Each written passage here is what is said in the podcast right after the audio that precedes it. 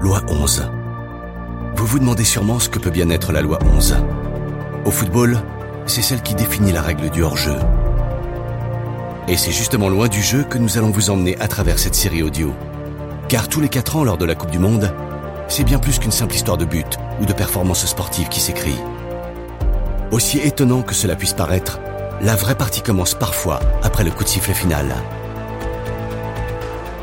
Après avoir parcouru le globe, échangé avec des journalistes, rencontré des passionnés et même poussé la troisième mi-temps avec certains supporters, nous avons récolté des récits ayant toutes pour origine une édition de la Coupe du Monde. Pour certaines, vous n'étiez pas nés. Pour d'autres, vous vous en souviendrez comme si c'était hier. Loi 11 va vous faire découvrir huit de ces histoires, racontées grâce aux témoignages de gens qui les ont directement vécues.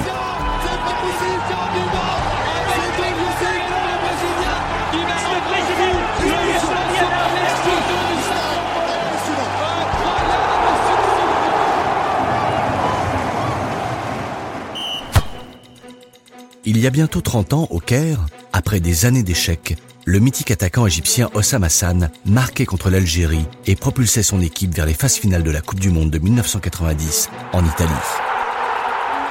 Le peuple égyptien, tenant le football pour sacré, son euphorie ce soir-là submergea littéralement le pays, tel une crue du Nil. Après ce duel plus que tendu contre le rival nord-africain, le célèbre but d'Hassan, le seul du match, réussit à mettre le stade bondé dans un état second.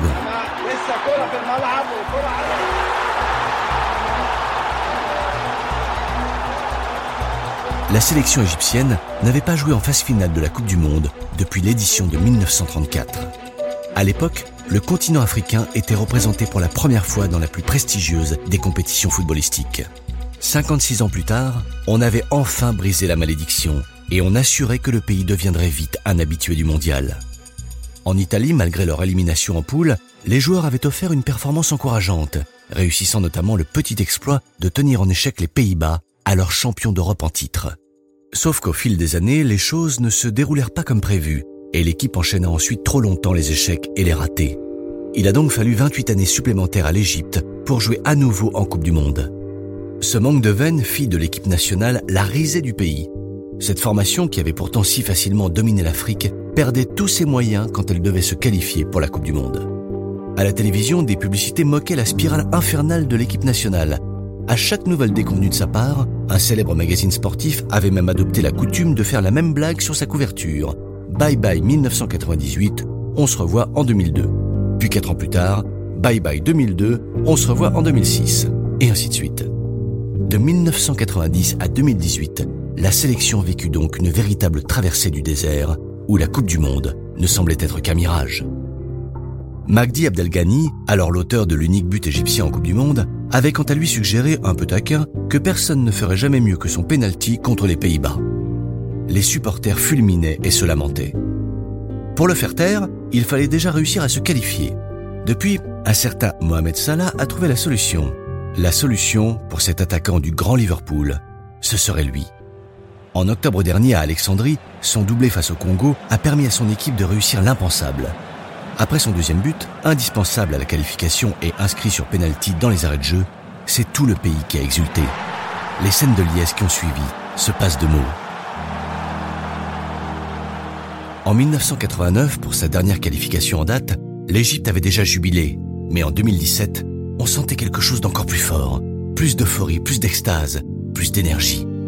Un sentiment qui peut facilement se comprendre au vu de tout ce que le pays a traversé pendant toutes ces années. Au début du mandat d'Osni Moubarak dans les années 80, l'économie égyptienne peinait déjà à se relancer. Aujourd'hui, la situation a empiré. En plus de subir une crise économique permanente, le peuple a vu ses souffrances et ses malheurs décuplés par les bouleversements politiques survenus au lendemain du printemps arabe. Les gens ne demandaient qu'une seule chose, trouver de quoi se réjouir ne serait-ce qu'un instant. Il faut d'abord savoir une chose quand on parle de l'Égypte. Le football y exerce sur la population un pouvoir qu'il ne faut jamais sous-estimer. La popularité des joueurs, par exemple, y éclipse sans comparaison possible celle des acteurs ou des chanteurs. Les Égyptiens mangent football, dorment football, respirent football. Les gamins tapent le ballon à peu près partout dans les rues, avec des pierres pour faire les poteaux. Ils portent fièrement les maillots de leurs idoles comme Mohamed Salah ou Mohamed Abou Traika, le meneur de jeu d'Al-Ali. Le foot rend les Égyptiens heureux. Al-Ali, c'est un des deux grands clubs du pays. L'autre, c'est Zamalek. Tous deux sont basés au Caire. Leur rivalité, c'est une des marques de fabrique du foot local. Les derbies, généralement survoltés qui les opposent, attirent devant leur télévision des millions d'Égyptiens, mais aussi d'Arabes d'autres pays, notamment dans le Golfe. L'issue du match détermine spectaculairement le moral des supporters, selon l'équipe qu'ils soutiennent, et peut nettement jouer sur l'ambiance de tel ou tel quartier de la capitale. À chaque grande victoire de leur club bien-aimé ou de leur sélection nationale, les supporters envahissent les rues à coups de klaxons et de chansons patriotiques. Aux manifestations de 2011 ont succédé le chaos politique et une profonde rancœur des Égyptiens envers les différents acteurs en jeu. Le football est le seul et unique antidote à ces mots, du moins le temps d'un match. Une victoire sur la pelouse a le pouvoir de repousser tout le reste. Les affinités politiques perdent momentanément leur sens. Mais depuis 30 ans, le sport préféré des Égyptiens a trop souvent été mêlé aux affaires politiques. Les dirigeants du pays ont détourné la magie du foot à leur propre profit. Hosni Moubarak, le souverain autocrate que le soulèvement de 2011 a chassé du pouvoir, allait par exemple assister au match important de la sélection quand elle jouait à domicile. Les médias sabotent le décrivaient souvent comme le plus fervent soutien du sport égyptien. Et dès que Al-Ali, Zamalek ou l'équipe nationale soulevaient un trophée, les journalistes sportifs rendaient tout de suite hommage à Moubarak, avant même de louer les efforts des joueurs ou des entraîneurs. La raison toujours invoquée lorsque le football égyptien triomphait, c'était le soutien constant de Moubarak. À la télévision, ces messages de félicitations étaient toujours lus avant tout le reste. Quand une finale se jouait au Caire, le despote se rendait au stade et si la victoire avait eu lieu à l'extérieur, il recevait les champions dans son palais. Et selon quelques critiques à l'époque, Moubarak profita également d'un certain incident pour préparer ses deux fils à l'exercice du pouvoir. C'était en 2009 au Soudan. L'Égypte venait de perdre 1-0 face à l'Algérie lors d'un match de qualification pour la Coupe du Monde. Dans la ville d'Omdurman, où se trouvait le stade, les tensions d'après-match dégénérèrent en émeute. Chaque camp accusa l'autre de l'avoir provoqué. Les médias du Caire accusèrent les supporters algériens d'avoir lancé des descentes sur leurs homologues égyptiens, parmi lesquels se trouvaient les deux fils Moubarak, Allah et Gamal, dont le père à l'époque était de plus en plus contesté au pays. Le moment était donc opportun pour faire diversion. L'ambassade de l'Algérie au Caire fut vite assiégée par des manifestants indignés Moubarak évoqua l'incident lors d'un célèbre discours au Parlement. Il ne tolérait plus jamais qu'on humilie ses compatriotes à l'étranger. Il en va de la responsabilité de l'État de veiller sur ses citoyens à l'étranger et de protéger leurs droits. Nous ne laisserons personne les harceler ou porter atteinte à leur intégrité physique et morale. Ses fils entrèrent alors en scène. Allah fit la une des journaux en s'indignant à l'antenne d'une célèbre émission sportive qu'il interviewait par téléphone. Très en colère, il affirma que l'Algérie ne se tirerait pas d'affaire avec de simples excuses. Gamal Moubarak en rajouta encore un peu, affirmant que selon lui, ceux qui avaient orchestré ces agressions devraient en subir les conséquences. Ces prises de parole des deux fils furent unanimement approuvées et l'on reparla alors, comme par miracle, de la possibilité qu'ils puissent un jour succéder à leur père vieillissant. Même les détracteurs du président reconnurent en son stratagème un coup de maître politique. Mais moins de deux ans plus tard, Moubarak était renversé en l'espace de 18 jours par une incroyable révolte populaire. Tout d'abord, Mohamed Hosni al-Saïd Moubarak est condamné à la prison à vie pour son rôle dans la mort de manifestants. Pendant les quelques mois qui suivirent la fin de la révolution, les choses restèrent à peu près normales, en dehors de quelques accrochages entre les révolutionnaires et les militaires au pouvoir. En juin 2011, le derby Al-Ali Zamalek s'acheva dans une ambiance électrique sur un score de 2-2. Al-Ali semblait favori dans la course au titre et son célèbre stade de 74 100 places résonna des cris de joie de ses supporters. On aurait pu croire alors que les fans de football avaient réussi à éviter les pièges de l'instabilité politique, jusqu'à ce 1er février 2012 où Al-Ali alla affronter le club Al-Mazri en championnat à Port Saïd sur la côte méditerranéenne. Quelques jours plus tôt, les ultras d'Al-Mazri avaient posté sur YouTube une chanson aux paroles pour le moins terrifiantes qui menaçait ouvertement les supporters d'Al-Ali.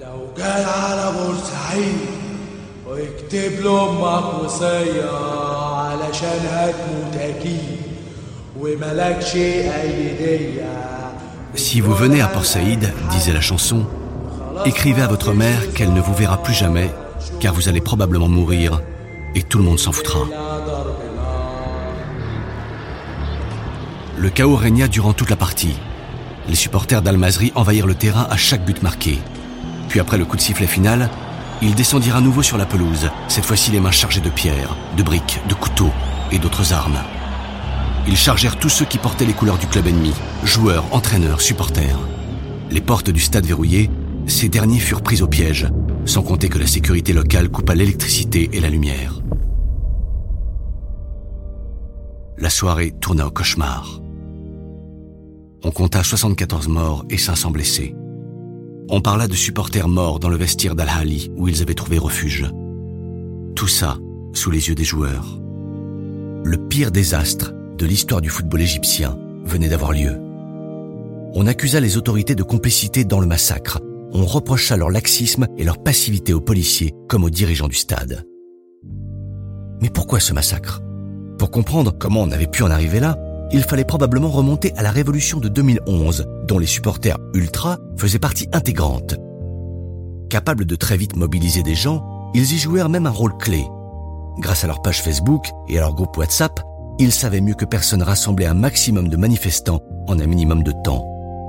Leur savoir-faire fut surtout précieux à l'époque où l'on ne croyait pas encore à la chute de Moubarak. Ils humiliaient régulièrement les forces de sécurité et rendaient fous les officiels. Leur révolution achevée, ces derniers voulurent se venger et firent donc en sorte de détruire ce qui était leur principale raison de vivre, le football. Après le drame de Port Saïd, on imposa aussitôt que les matchs se jouent à huis clos. Puis, c'est l'ensemble de la saison 2011-2012 qui fut tout bonnement annulé. Ultra d'Al-Mazri et officiers de sécurité furent jugés pour leur responsabilité dans le massacre. L'engouement pour le football s'effondra soudain les Égyptiens ne voulaient plus s'intéresser à leur sport préféré. Pris dans le tumulte, plusieurs joueurs majeurs du championnat, dont les stars Mohamed Baraka et Mohamed Aboutreika, annoncèrent qu'ils allaient raccrocher leurs crampons. Ils bluffaient, certes, mais la catastrophe avait clairement laissé des stigmates permanents. On annula aussi la saison suivante, quand les partisans du président islamiste Morsi se soulevèrent pour contester son limogeage. Morsi n'avait duré qu'un an avant de se faire renverser comme tant d'autres par l'armée après d'énormes manifestations contre lui. Les qualifications pour la Coupe du Monde débutaient dans quatre mois, en octobre 2013, par le match Égypte-Ghana à Koumazi. En cette période, les islamistes occupaient donc régulièrement la rue pour protester contre le départ forcé de leur leader, l'ex-président Morsi. La police réprimait sans pitié ces dissidents, tuant de nombreux manifestants. Aussi, les islamistes ne cachaient-ils pas leur volonté de voir perdre l'équipe égyptienne? Les médias, à la solde du pouvoir, leur répondaient qu'ils n'étaient que des traîtres espérant qu'une victoire des pharaons puisse aussi marquer celle du gouvernement sur les islamistes. Avant le coup d'envoi, on aperçut des supporters égyptiens dans les tribunes ghanéennes. Ils brandissaient des banderoles évoquant le massacre de Rabat à la Douya, pendant lequel un rassemblement des partisans avait été écrasé dans le sang quelques mois plus tôt, faisant entre 600 et 1000 morts selon différentes sources. Les policiers ghanéens confisquèrent la banderole avant le début de la partie. Le Ghana humilia l'Égypte sur le score de 6 buts à 1 et celle-ci vit alors s'envoler ses derniers espoirs de qualification pour la Coupe du Monde 2014 au Brésil. Pour les islamistes, cette défaite était juste une façon de faire payer au régime ses actes qu'ils estimaient injustes. Les médias pro-étatiques reprochèrent à nouveau aux islamistes de trahir leur pays. L'équipe nationale, selon la presse, ne luttait que pour la gloire du pays et souffrait de la guerre imposée par les islamistes au gouvernement. Cette sélection, sept fois championne d'Afrique, n'avait en 2013 même pas réussi à se qualifier pour la Coupe d'Afrique des Nations. L'industrie du foot, autrefois florissante, peinait désormais à trouver de nombreux investisseurs et des contrats de sponsoring. Mais alors que les choses commençaient tout juste à redémarrer, le football égyptien subit un nouveau revers. En février 2015, l'obligation des matchs à huis clos imposée depuis plusieurs années au championnat égyptien venait d'être levée. Mais voilà qu'à l'entrée du Air Defense Stadium au Caire, des supporters de Zamalek se firent gazer par la sécurité. La foule fut prise de panique, les gens se marchèrent dessus. La fatale bousculade fit 21 morts. Cette tragédie poussa aussitôt les autorités à remettre en vigueur le huis clos. Le championnat fut suspendu et le football égyptien replongea dans les ténèbres. Selon le joueur retraité et idole national Abou Treika, le massacre du Air Defense Stadium a tué son sport ici. Selon lui, Depuis Port Saïd en 2012, il était aux urgences, mais là, il était vraiment mort. Une chanson fut dédiée aux victimes par les Ultra White Knights, le principal groupe de supporters de Zamalek.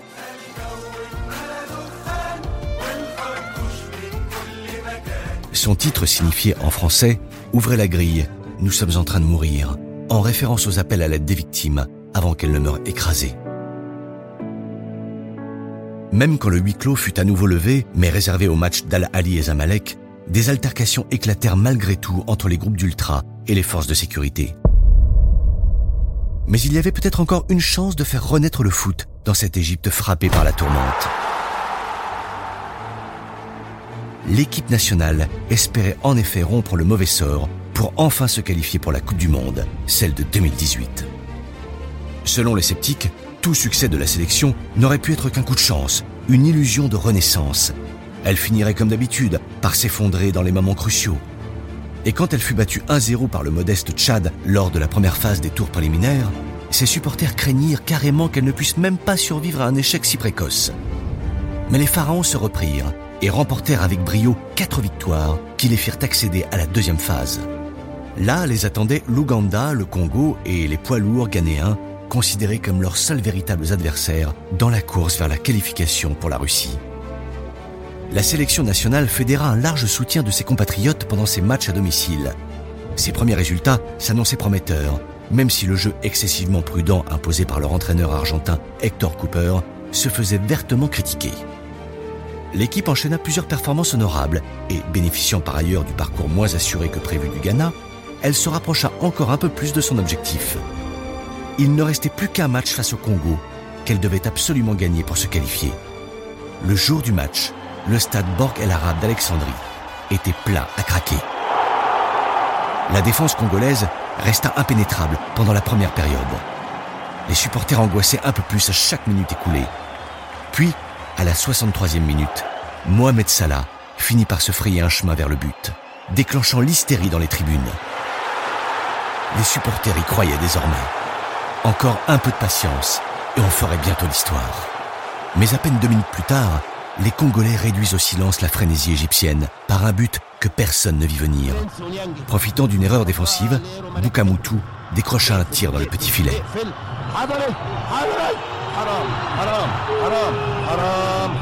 Le public égyptien sanglotait comme à l'agonie. Dans un élan dramatique, Salah se laissa tomber au sol, frappant la pelouse de ses poings avant de se relever et de réclamer à ses supporters de redoubler de vigueur. Puis il encouragea ses coéquipiers en tapant des mains alors que la fin du temps réglementaire approchait. Un commentateur en détresse cria à l'attention de l'arbitre ⁇ Donnez-nous quelque chose, donnez-nous n'importe quoi !⁇ tandis que l'Égypte donnait tout ce qu'elle avait pour arracher sa victoire. Et puis, ce fut le miracle. Dans les toutes dernières minutes de jeu, alors qu'il tentait de réceptionner un long ballon plein d'espoir dans la surface de réparation, le milieu de terrain Mahmoud Trezeguet Hassan fut séché sans manière par un défenseur congolais. L'arbitre indiqua aussitôt le point de pénalty. Des cris de joie jaillirent des tribunes, comme si le but avait déjà été marqué. Les supporters pleuraient sans que l'on sache si c'était des larmes de joie ou des larmes de peur, ou les deux à la fois. Et pendant que ses coéquipiers extatiques se mettaient eux aussi à célébrer prématurément la victoire, Salah, lui, avait l'air de se trouver dans un autre monde. Le visage impassible, il saisit le ballon pour le placer sur le point de pénalty. Il s'approcha, serein et concentré, et du pied gauche trompa le gardien. Des hurlements de bonheur retentirent dans tout le stade. Salah et ses nerfs d'acier avaient sauvé la mise de l'Égypte. Au terme du match, peinant un peu à contenir son émotion, il dit ces mots. Je ne peux pas vraiment exprimer ce que je ressens. Je ne suis pas un grand bavard. Mais je me sens très fier. Nous avons réalisé quelque chose dont nous rêvions depuis bien longtemps. C'est un rêve qui devient réalité pour moi, à la fois en tant que joueur, supporter et citoyen égyptien. Je suis fier d'avoir rendu mon peuple heureux aujourd'hui, en marquant ces deux buts contre le Congo. Quand il y a eu ce grand silence après leur égalisation, je crois que ça a été le moment le plus dur de ma vie. Mais nous avons fini par accomplir ce qui pour moi avait toujours été un rêve d'enfant. Le temps au moins d'une soirée, l'Égypte parut unie. Ses habitants célébrèrent la qualification aux quatre coins du pays, y compris Place Tahrir, le berceau du soulèvement de 2011. C'était une scène rarissime et le foot semblait avoir cette nuit-là soigné les blessures de la nation, ne serait-ce qu'un tout petit peu. Salah est devenu le plus fameux joueur du pays, une véritable icône. Un statut qu'il doit aussi à ses performances époustouflantes avec le FC Liverpool. Son envergure internationale, sans précédent pour un footballeur égyptien, donne à ses compatriotes le sentiment de ne faire qu'un chaque fois qu'ils le voient marquer un but avec les Reds. La Salamania a conquis l'Égypte, donnant aux gamins des quartiers pauvres l'espoir qu'ils pourront un jour suivre ses traces. Si le meneur de jeu, Mohamed Aboutreika, aujourd'hui à la retraite, bénéficiait déjà lui aussi d'une belle popularité, il avait néanmoins clivé une partie de ses fans en soutenant publiquement les islamistes de Morsi. Salah, lui, s'est dit apolitique, ou en tout cas, a préféré garder ses opinions pour lui. Aujourd'hui, on croise son visage sur des fresques murales dans les rues du Caire. Il a prêté son nom aussi bien à des jouets qu'à des lanternes du ramadan. Il existe même une coupe de cheveux qui s'appelle la Mo Salah. Ce que le joueur offre aux Égyptiens dépasse évidemment le cadre du football. Lui que le président de Zamalek n'avait pas voulu recruter en 2011, le jugeant en dessous du niveau de son effectif, a réussi à renverser le destin et à jouer aujourd'hui en Europe avec l'immense succès qu'on lui connaît. Il est passé par Chelsea, où il devait se battre pour être titulaire, par la Roma, par la Fiorentina, où il portait le numéro 74 en hommage au nombre de supporters tués à Port Saïd. Il n'a jamais regardé derrière lui. Dans son village natal situé sur le delta du Nil, les gamins parlent de leur idole avec des étoiles dans les yeux. Ils arborent des maillots de Liverpool floqués de son nom et de son fameux numéro 11. On se racontera son histoire édifiante de génération en génération. Et à l'approche de la Coupe du Monde, le cœur des Égyptiens cesse de battre à chaque fois qu'ils le voient affronter un défenseur un peu costaud, à l'image de Sergio Ramos. Pour gravir pas à pas les marches de la Coupe du Monde, le pays a placé tous ses espoirs entre les mains et les pieds de son nouveau héros, Mohamed Salah. Ses récentes performances ont de quoi rendre ses concitoyens plus optimistes que jamais. Ces derniers en viennent même à se dire que leurs joueurs ont largement de quoi accéder au huitième de finale. Ils joueront pourtant dans leur groupe A contre la Russie, qui accueille la compétition, l'Uruguay et l'Arabie saoudite. Mohamed Salah définit son parcours ainsi. Depuis mes débuts, j'ai toujours voulu tout gagner. J'espère pouvoir devenir le meilleur footballeur de l'histoire égyptienne et chaque jour je travaille dur pour atteindre cet objectif. Le succès, Salah le connaît déjà à titre individuel, peu importe le résultat de son équipe en Coupe du Monde. Mais en Russie, il aura l'opportunité d'emmener tous ses coéquipiers et avec eux tout un pays vers la gloire. Enfin.